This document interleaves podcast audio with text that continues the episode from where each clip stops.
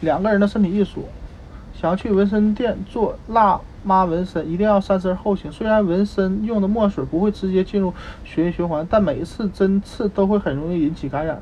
为什么不把这种风险推迟到宝宝出生之后呢？另外还有一些推迟纹身的理由。你现在处于孕期，身体两侧看起来对称的图形会在产后恢复后变得不对称，甚至扭曲。从所以从现在开始，不再。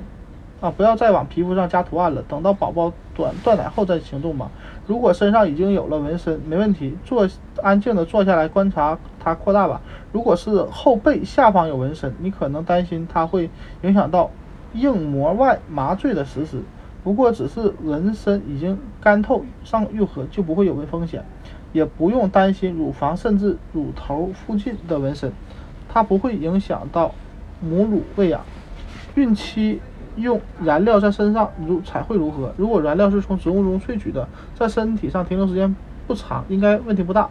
但在使用中还应该注意以下几点：确保使用的燃料是纯天然的，而不要那种使用那种可能引起皮肤过敏的化学物质对苯二胺的燃料，会对皮肤上留下黑印。同时还要仔细阅读燃料的说明书，为了安全起见，使用前咨询医生。